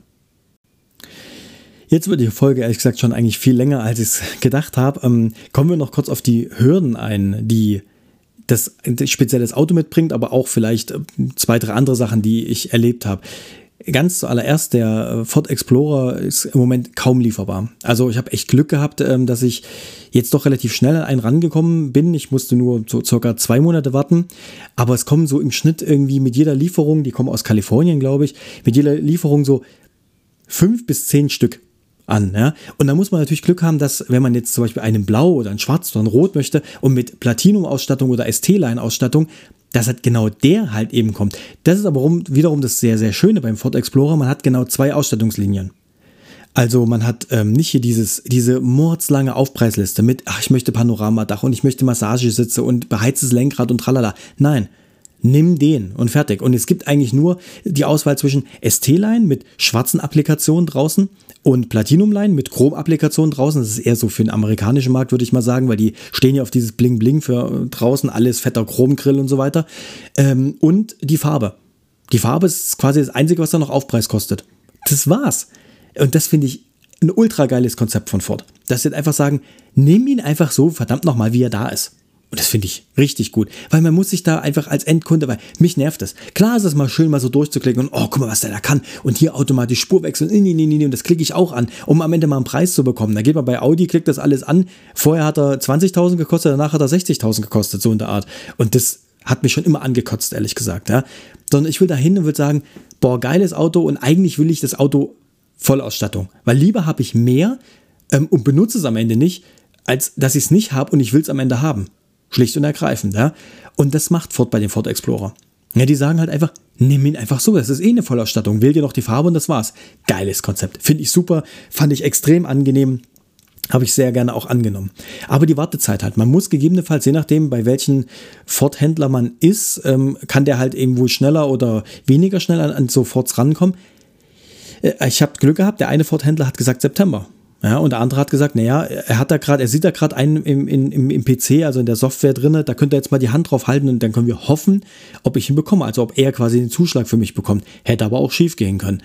Ähm, also der hat gerade eine extrem lange Wartezeit. Das ist ein bisschen schade, weil es ein sehr geiles Auto ist. Ähm, also für den Preis bekommt man unfassbar viel Auto. Und, aber man hat halt gegebenenfalls eine längere Wartezeit. Dann ging es halt weiter mit dem, mit dem, Kennzeichen. Das war auch so eine kleine Hürde, weil es ist ein amerikanisches, also was heißt amerikanisch, es ist das EU-Modell, aber er kommt nun mal aus Amerika. Die Amerikaner haben andere Kennzeichengrößen. Das heißt, Vorne hat das Ganze noch so weit, weitestgehend funktioniert, also mit unseren EU-schmalen EU-Kennzeichen, mit diesen einzeiligen. Hinten sind aber vier Löcher in der Heckklappe, die ähm, 13, 14 Zentimeter äh, von der Höhe entfernt sind. Unsere Kennzeichen sind, glaube ich, 11 Zentimeter hoch, sind ja genormt mit 11 Zentimetern Höhe. Das heißt, man kann sich entscheiden, macht man es oben mit einem Kennzeichenhalter hin und hat unten Löcher in der Heckklappe oder macht man es unten hin und hat oben Löcher in der Heckklappe, die man nicht verdecken kann, weil das Kennzeichen schlicht und ergreifend nicht drüber passt mit 11 Zentimetern, wenn die Löcher 14 Zentimeter voneinander entfernt sind. Kann man sich vorstellen, dass es nicht geht. Und da war dann lange so, oh, da brauche ich hinten ein zweizeiliges und ich kenne einfach die Kfz-Zulassungsstelle hier. Die sind schon so kleine Wichte, die ihre Macht ganz gerne mal ausspielen mit, naja, nee. Also, ob sie jetzt dann zwei Zeiten, nee, geht nicht auch ein normales und nee, nee, nee. Also, das habe ich beim Ford, äh, beim Ford Mustang auch gehabt. Da brauchte ich ein Kurzkennzeichen, weil der hat hinten einfach nicht viel Platz gehabt. Ich brauchte ein Kennzeichen mit ähm, vier Zeichen. Zwei Zeichen für den Kreis, ein Buchstabe, eine Zahl. Das war's. Ich habe vier Zeichen gehabt. Vier. Und mehr haben auch nicht hingepasst. Nicht fünf, nicht sechs, vier. Und es war ein Riesengeschiss damals, das Auto zuzulassen. Wir mussten, wir sind zusammen zur Dekra und dann haben drei Leute, drei, ungelogen, aus der Zulassungsstelle, die Chefin, eine Wasserträgerin, sage ich mal, die wahrscheinlich Praktikantin war und nichts Besseres zu tun hatte, als das Maß, dem, dem, das Maßband mitzunehmen und noch eine, die Protokoll geführt hat, weil klar sind ja Beamte, da muss man schon auch mal zu dritt dahin gehen, sind wir zu dritt äh, rüber zur Dekra, also die sind gelaufen, weil die Dekra ist tatsächlich neben der Zulassungsstelle. Und ich, weil es eine Einbahnstraße ist, musste einmal ringsrum ums Karree fahren, äh, wieder rein in die Straße, von der anderen Seite natürlich, dann zur Dekra, um das Auto da auf den Parkplatz zu stellen. Die drei schon auf dem Parkplatz. Der TÜV oder der Dekra-Mensch kommt schon raus, voll genervt, weil das anscheinend nicht das erste Mal so war, voll genervt, guckt die drei an, sagt so, was ist denn los? Ja, und dann sagt die Chefin, ja, hier, und ich habe extra vorwärts in den Parkplatz, dass er quasi direkt hinten auf das Auto drauf gucken konnte, weil ja das Auto hinten das Problem hatte mit dem kurzen Kennzeichen, nicht vorne. Und dann sagt sie, ja, hier, ähm, ist das Original oder hat er das so dran gebaut, dass er ein kurzes Kennzeichen bekommt? Und er guckt ungelogen einmal hin für eine halbe Sekunde, sagt, hey, wieso? Ist doch original. Das Auto ist so gebaut. Ja, und geht wieder rein und die, hm, ja, ja, okay, ja, dann kriegen sie halt ihr kurzes Kennzeichen. Also, unfassbar, ja. Und deswegen bin ich da eh ein bisschen geprägtes Kind und habe auch hier bei dem, weil ich habe mir das kurze Kennzeichen natürlich trotzdem reserviert, auch dass ich auf dem Ford Explorer auch das kurze Kennzeichen wieder fahre. Und da habe ich schon gedacht, verdammt. Und, ähm, aber tatsächlich hat sich jetzt rausgestellt, dass der Ford Explorer hinten mit, einem, mit einer kleinen Abdeckung kommt, die echt cool aussieht. Also das sieht wirklich so aus am Ende, als würde das Teil der Heckklappe sein. Das wird da quasi draufgeschraubt. Das sieht man aber Ende, am Ende aber nicht, dass es da drauf geschraubt ist. Und dann sind die Löcher abgedeckt und auf diesem Teil sind dann halt nochmal zwei Löcher, um wieder die EU-Kennzeichenhalter bauen. Und das sieht wirklich gut aus. Muss man wirklich sagen. Also das hat Ford wirklich gut gemacht. Und ähm, als ich das dann gesehen habe beim zweiten Mal, weil beim ersten Mal war das noch nicht klar, dass es das dass es dazugegeben wurde quasi. Das war selbst dem Verkäufer, als das Auto dann da war, der war das nicht bekannt. Ähm, das sieht wirklich gut aus und das heißt, ich werde jetzt zwei normale Kennzeichen, also normal einzeilige Kennzeichen, aber auch mit der Größe. Schauen wir mal, weil es sind ja trotzdem am Ende nur ähm, diesmal jetzt äh, fünf Buchstaben, weil ich ja das E hinten dran bekomme. Also wie, ähm, ähm, der, der, der Kreis vorne bleibt der gleiche. Ähm, ein Buchstabe, eine Zahl und dann ja natürlich nochmal ein Buchstabe für das E. Ja? Und ähm, da bin ich mal gespannt, weil ich brauche ja trotzdem eine gewisse Größe. Also ich äh, gucke äh, mal, mal schauen, ob ich da mir eine Wunschgröße quasi aussuchen kann, weil normalerweise ist die Breite eigentlich egal. Die Zeichen müssen drauf passen. Normalerweise es gibt eine Maximallänge, aber es gibt keine Minimallänge. Wenn du halt eine gewisse Zeichenanzahl hast, dann kriegst du halt die Größe für die Zeichenanzahl. Ich hoffe, das geht so durch. Ja, schauen wir mal. Das wird sich noch zeigen, weil tatsächlich war ich noch nicht bei der Zulassungsstelle, weil das bringt mich zum nächsten Punkt. Ähm, Termine sind ja auch gerade nicht so einfach. Und wenn äh, der Verkäufer sagt, okay, dann und dann ist das Auto da und dann und dann ähm, können Sie sich dann anmelden und so weiter, dann macht man halt schon mal einen Termin. Weil aktuell ist eh schwierig und gerade in der, in der Zeit, also nicht nur wegen Corona und Terminvergabe per E-Mail und so weiter, was ja auch wie ey, 1990, ja, ich muss, ich muss eine E-Mail schreiben, damit ich eine E-Mail zurückbekomme, wo Sie sagen, ja, Sie könnten da vielleicht was frei machen. Schreiben Sie nochmal zurück, ob das für Sie auch geht. Warum macht ihr nicht bitte schön einfach eine Website, die ihr sowieso habt, macht einen Online-Kalender da rein und man kann sich selber Termine rausgucken. Ja, es wäre für alle viel effizienter. Egal. Auf jeden Fall ähm, schreibt man eine E-Mail hin, man kriegt einen Termin zurück, passt soweit. Dann gab es aber Probleme bei dem Auto, beziehungsweise bei dem Brief, der kam nicht an, der wurde falsch geschickt, wie auch immer. Also es ging viel hin und her die letzten Wochen und ich musste jedes Mal den Kfz-Zulassungsstellentermin jedes Mal verschieben. Und irgendwann kommt man sich auch echt doof vor. Und irgendwann hat man Angst, dass die Zulassungsstelle irgendwann sagt, nee, tut uns leid, sie kriegen keinen Termin mehr, weil sie haben die jetzt viermal verschoben, wir haben keinen Bock mehr. Und ähm, boah, da habe ich jetzt echt Glück, dass es jetzt dann ähm, zum Schluss doch noch geklappt hat und dass ich auch einen Termin habe. Weil sonst, also ich weiß ja nicht, wann ich den äh, Podcast hier, die Folge veröffentliche, also vielleicht hatte ich den Termin dann auch schon. Ähm, aber wow, das war auch noch äh, interessant mit der aktuellen Zeit, weil halt eben gerade nicht nur wegen Corona, sondern eben auch gerade wegen vielen Zulassungen, wegen jetzt wieder Mai, also hier äh, Cabrio-Zulassung und Motorräder. Und wenn man halt eh schon diesen begrenzten Raum hat, also diese Schalter, die halt wohl nicht alle äh, öffnen dürfen, sondern halt eben nur, was ich von acht Schaltern nur drei öffnen dürfen, weil nicht mehr Leute im Raum sein dürfen und so Geschichten. Das heißt, die können ja eh weniger schnell, also die arbeiten ja eh schon nicht unbedingt schnell, und dann können sie ja noch weniger parallel abarbeiten mit ihrer Mordsgeschwindigkeit, die sie an den Tag legen dann baut man schon eine gewisse, einen gewissen Backlog auf, der ja abgearbeitet werden muss. Und dann muss man halt eben noch gucken, dass das alles ähm, funktioniert. Und naja, also es gab auf jeden Fall mit dem Termin durchaus ein paar Probleme. Ähm, dann muss man sich natürlich um BAFA kümmern, diese, diese Förderung. Ich weiß gerade ehrlich gesagt nicht, was es ausgesprochen heißt. Ähm, das heißt halt, wenn man ja Plug-in oder generell Hybriden oder Elektroautos kauft, kriegt man ja eine Förderung. Für Plug-in-Hybriden ist es weniger als für Elektroautos. Es kommt aber auch auf den Preis irgendwie drauf an. Also bei Elektroautos ist es preislich noch gestaffelt. Bei Plug-in-Hybriden glaube ich auch, weiß es aber nicht genau. Das heißt, BAFA muss man auch noch, äh, was heißt muss man? Kann man, muss man natürlich nicht, kann man, sollte man auch beantragen. Schön finde ich daran, dass es komplett online ist tatsächlich. Es ist wirklich eine Website. Also man füllt, das ist kein Formular, was man ausfüllen muss, sondern man geht wirklich online. Man gibt die Daten auf einer Website, äh, auf einem Online-Formular ein, klickt weiter, gibt das alles ein, klickt weiter und kann sogar angeben, dass man per E-Mail äh, den weiteren Kontakt haben möchte, also nicht per Post. Finde ich echt gut, dass sie mittlerweile so weit sind, ähm, dass man das halt online machen kann. Schade finde ich, dass es nach wie vor nicht so läuft wie, hey, du hast ein Elektroauto zugelassen und wir von der Zulassungsstelle geben die Daten, die ja sowieso in dem scheiß PC drin stehen, einfach eins zu eins an diese Stelle weiter. Das ist ja nur ein Klick für die. Das ist ja, die ganzen Daten, die ich da angebe, sind alle bei der Zulassungsstelle gemeldet. Komplett. Das heißt, warum könnt ihr nicht sagen, ah, das ist ein Elektro- oder ein Hybridfahrzeug, ähm, dass ich nur noch quasi angebe, wie viel hat es gekostet, weil ja danach richtet sich ja gegebenenfalls die Förderung, wie viel hat es gekostet, das weiß ich mit meiner Rechnung nach. Und dann gehen die Daten eins zu eins raus. Und dann berechnen die das und dann sagen die, weil du, man gibt ja sowieso auch sein SEPA-Mandat ab, weil man ja eben wegen, wegen der Kfz-Steuer das ja sowieso angibt. Dann kann man doch auch gleich auf das Konto, was man da angibt, auch diese Förderung sich zurücküberweisen lassen. Ich verstehe es nicht. Es wäre so einfach. Aber nein, man muss das natürlich alles zu Hause selber eins zu eins ausfüllen. Obwohl die die Daten alle im PC drin haben. Aber so ist es normal. Also darum müsst ihr euch dann auch kümmern. Ist aber tatsächlich jetzt kein Riesending. Also es sind halt ein paar Sachen, die man ausfüllen muss. Sollte man aber wirklich machen, weil für ein paar tausend Euro sollte man die Zeit wirklich investieren. Es ist vielleicht am Ende eine halbe Stunde Arbeit. Kann man aber erst machen, nachdem man das Auto zugelassen hat. Ganz wichtig. Vorher funktioniert das leider nicht. Man kann also nicht vorher die BAFA beantragen. Und dann habe ich mir natürlich noch Gedanken gemacht über den, ähm, über die Lademöglichkeit, weil ich wollte nicht einfach nur, man kriegt natürlich ein Ladekabel dazu, was einfach immer zu kurz ist. Wenn ihr euch ein Elektroauto, Plug-in-Hybriden kauft, die Ladekabel sind einfach immer zu kurz. Fertig.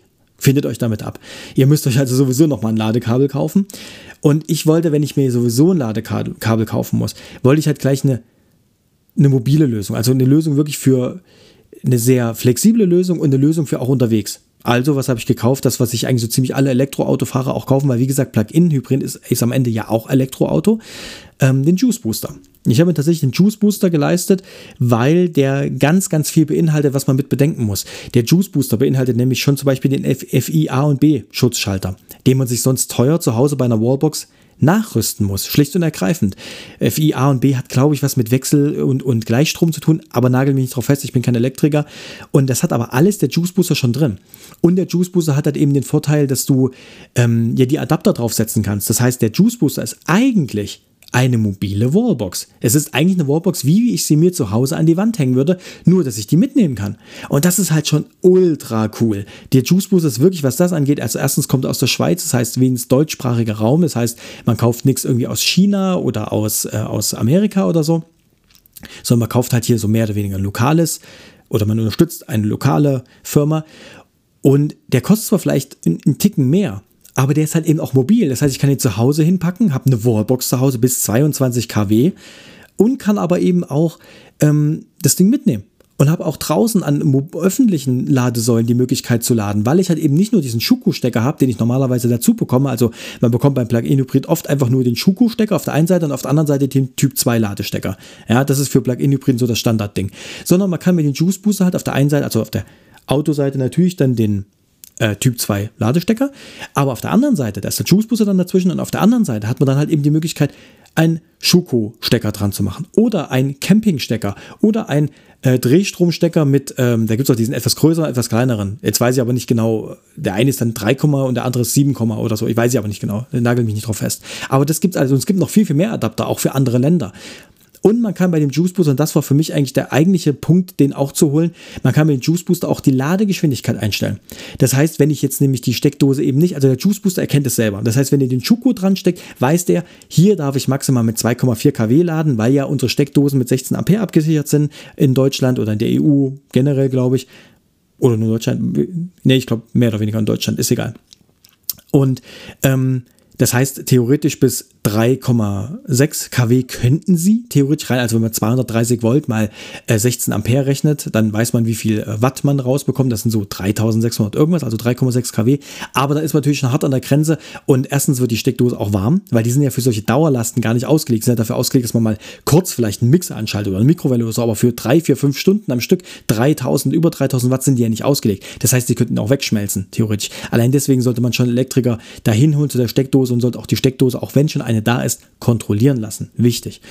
Ähm, und äh, dann und bei dem Juice Booster kann man aber einstellen, das wollte ich sagen, genau, bei dem Juice Booster kann man halt eben einstellen. Nein, ich möchte aber gar nicht mit, also der erkennt es selber, ja, man macht einen Schuko-Stecker dran und sagt 2,4 ist das Maximale, was du machen kannst.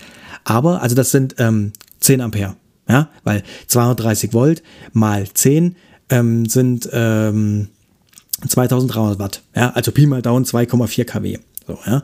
Und ähm, das kann man aber runterregeln. Also man kann, der, der geht automatisch auf 10 Ampere dann an, weil er merkt, ah, da hängt dieser Schuko-Stecker dran, also 10 Ampere. Man kann aber mit der Select-Taste einfach sagen, ich möchte aber nur mit 6 oder 8 Ampere laden. Einfach um die Steckdose zu entlasten, damit man sagt, lieber lade ich zwei Stunden länger, weil es mir vollkommen egal ist, weil das Auto ja eh die ganze Nacht angesteckt ist. Aber dafür lade ich halt erstens schonender den Akku und zweitens belaste ich die Steckdose weniger. Das heißt, die Gefahr ist geringer, dass die Steckdose irgendwie anschmilzt. Ist wirklich ein Punkt. Und das ist der, der nächste große Punkt. Nicht nur, dass da halt alles Mögliche an Sicherheitstechnik in diesem Juice Booster drin ist, sondern in, in dem Schuko-Stecker, weil der halt eben prädestiniert dafür ist, dass der warm wird, ist äh, ein Temperatursensor drin. Das heißt, der unterbricht auch den Ladevorgang, wenn es zu heiß wird. Das heißt, eure Steckdose ist schlicht und ergreifend auch vor thermischer Beschädigung geschützt. Und das ist natürlich ein großer Punkt und das ist mir ehrlich gesagt wert. Da gebe ich lieber ein bisschen mehr Geld aus und habe diese ganzen Schutz, Schutzfunktionen drin und mir fackelt nicht hier irgendwas ab, als dass ich irgendwo am falschen Ende spare. Deswegen war für mich ganz klar der Punkt Juice Booster, weil es ist eine Wallbox, die bis 22 kW kann, die aber eben auch ganz normal mobil ist und mitgenommen werden kann. Die kann ich überall einsetzen. Und dann halt der, diese ganzen Schutzfunktionen da drin, in diesen einen kleinen Kasten, der mobil ist, den ich mitnehmen kann. Das ist schon sehr geil. Also das war für mich der Punkt, äh, auf den Juice Booster zu gehen. So, das waren so die Hürden, die ich hatte. Das alles, was ich bis jetzt so mehr oder weniger ähm, erlebt habe oder was bis jetzt so passiert ist es tut mir leid, ich hoffe, die Folge ist nicht zu lang. Ich ähm, weiß nicht, ob so eine Podcast-Folge, die fast eine Stunde geht, äh, so geil ist. Keine Ahnung, könnt ihr mir vielleicht auch Feedback geben oder podcast.schrei.jetzt, ähm, wie euch das hier gefallen hat und, und ob die nicht doch zu lang ist, ob ich vielleicht kürzere Sachen machen sollte, was ich, dass ich zwischendurch einen Cut mache und sage, okay, in der nächsten Folge, mir war das jetzt wichtig, diesen Einstieg mal zu finden, was ist jetzt alles die letzten Monate schon gelaufen und das jetzt alles hier schon mal auf einen Punkt zusammenzufassen, auch wenn es ein sehr großer und ausführlicher Punkt war. Aber ihr wisst, was ich meine. Und ich hätte auch noch ähm, eine Frage an euch, ähm, falls ihr mir die wirklich beantworten wollt. Das wäre echt äh, cool. Vielleicht der ein oder andere bekommt das hier doch mit und, und hört das. Und, und zwar, ähm, was mir aufgefallen ist, was ganz oft bei vielen Herstellern, nicht Herstellern, sondern ähm, Verkäufern ist, wenn du neue Autos dort kaufst, die kleben halt ungefragt ihre Aufkleber da drauf. Ja, also Ford, bla bla bla, irgendein Name. Ja, ich nenne natürlich jetzt nicht, aber Ford irgendein Name, weil es halt ein Ford-Händler ist. Was haltet ihr davon? Ich finde, ich persönlich finde es eine Riesenfrechheit. Was anderes wäre es, wenn sie fragen würden. Und ich sage, ja klar, mach doch, ist doch in Ordnung. Ist ja eh nur ein kleiner Aufkleber auf dem Kotflügel, ist in Ordnung. Aber ungefragt bei meinem Auto, was nicht gerade billig war, ähm, einfach Aufkleber drauf zu kleben, finde ich tatsächlich eine ziemliche Frechheit, weil es ist mein Auto. Das wäre genau das Gleiche. Wenn ich einfach mit irgendeinem Aufkleber, sagen wir, ich hätte eine Firma, ja, die Geil GmbH. Ja, und ich würde mit Geil GmbH Aufklebern draußen rumlaufen und würde einfach jemanden das hinten draufkleben oder an die Seite auf den Kotflügel sagen, nee, ist doch nur ein kleiner Aufkleber, kannst doch für mich Werbung machen. Und klebt das einfach ungefragt auf fremde Autos, weil genau das machen sie ja. Es ist mein Auto, also quasi nicht ihrs, also ein fremdes Auto. Und sie kleben halt einfach ihren Aufkleber drauf. Was haltet ihr davon? Ist es okay? Sagt ihr, hey, mein Gott, lass dir doch machen, weil dafür sind sie dir vielleicht auch preislich entgegengekommen oder dafür ähm, haben sie dir einen gewissen Service geboten oder irgendwas? Oder sagt ihr, also ich habe das tatsächlich auch bei einem anderen Kfz, bei meinem Motorrad, haben sie das nämlich auch gemacht. Motorrad abgeholt und jetzt ist so Kackaufkleber drauf von dem Händler. Und deswegen würde ich einfach mal, also ich persönlich mag es überhaupt nicht, weil ich finde es eine Frechheit, weil wenn man mich fragt, ist das alles okay. Ich hätte natürlich Nein gesagt, weil ich bin kein Fan von Aufklebern, aber wenn man mich fragt, ist es wenigstens okay, wenn ich dann Ja sage. Aber ungefragt das zu machen, puh, also was ähm, haltet ihr davon? Könnt ihr mir mal schreiben unter podcast.schrei.jetzt. Ähm, und jetzt möchte ich euch noch zum Schluss einen kurzen, einen kurzen Ausblick auf die nächste Folge geben. Wenn ihr wollt und wenn ich, ich hoffe, ihr bleibt da am Ball und ähm, wollt es mit mir zusammen erleben. Ähm, in der nächsten Folge werde ich dann euch von der ersten richtigen, ich habe natürlich eine Probefahrt gemacht, aber das war eine sehr kurze, sehr schnelle Probefahrt ähm, und auch noch nicht mit der ich sag mal, richtigen Software, weil da war noch die Wartungssoftware drauf, beziehungsweise es war im Wartungsmodus. Ähm, das machen die halt, wenn die Autos angeliefert werden, weil da muss man ja einstellen, welche Sprache, äh, Kilometer pro Stunde, also die metrischen Einheiten und so weiter. Und das heißt, ich konnte mit der Software noch nicht viel anfangen. Ich habe nur die Geschwindigkeit gesehen, damit ich natürlich weiß, wie, wie schnell ich fahre. Und ich würde euch dann beim nächsten Mal, bei der nächsten Folge halt ein bisschen was über die erste Fahrt erzählen. Ne? Wie ist es jetzt richtig? Die ganzen Spielereien. Wie verlief das Anmelden äh, bei der Zulassungsstelle? Äh, wie war das mit dem, mit meinem reservierten Kurzkennzeichen? Hat das funktioniert oder habe hab ich da wieder Probleme gehabt mit der Größe oder irgendwas? Ja? Ähm, wie fühlt sich das ganze Auto an und ähm, welche Spielereien gibt es und so weiter? Das erste Laden mit dem Juice Booster, weil ich habe tatsächlich mit dem Juice Booster auch noch nie geladen. Ich habe mir angeschaut, ich habe dran rumgespielt und so, alles gut, alles so, super Teil. Also wirklich, wirklich ein schönes Ding. Also wenn man das auch in die Hand nimmt, ähm, das klingt jetzt alles ein bisschen komisch, wenn man das Ding in die Hand nimmt, wirklich ein schönes Ding. Ihr wisst, was ich meine. Ne? Also es wirklich fühlt sich sehr wertig an und äh, man merkt wirklich, dass da viel Energie und Technik reingeflossen ist oder sehr viel Know-how. Und auch dieses erste Laden, ich freue mich da richtig drauf. Ja, das erste Mal, das erste Mal mein Ding reinstecken, da freut man sich doch als Mensch, als Mann drauf, oder? Ja. Also wenn ich so richtige Erinnerungen habe, würde ich sagen, da freut man sich als Mann durchaus drauf. Und ähm, das, dieses Gefühl würde ich dann ganz gern eben auch mit euch versuchen, zumindest zu teilen über Akustik. Und ähm, darum soll es dann in der zweiten Folge gehen, die dann wahrscheinlich auch kürzer wird als die erste. Was meint ihr? Also wie gesagt, wenn ihr möchtet, wenn ihr mir schreibt, ich würde mich echt freuen, ja, dann würde ich da auch noch mehr Motivation haben, hier dran zu bleiben und ähm, mehr diese Folgen dann zu machen, also mehr diese Reihe. Ich weiß auch nicht, wie lang die Reihe wird. Bis am Ende fünf, sechs, sieben, zehn Folgen wird. Ich weiß es nicht. Aber mal schauen. Also da könnt ihr mir, wie gesagt, schreiben unter podcast.schrei.jetzt. Ich danke euch auf jeden Fall für die Aufmerksamkeit für alle, die bis hierher durchgehalten haben und meiner Stimme bis hierher lauschen konnten, gerade so noch mit blutenden Ohren jetzt da sitzen und endlich hoffen, dass es aufhört. Ich danke euch und bis zur nächsten Folge dieses Formats. Bis dahin, ciao.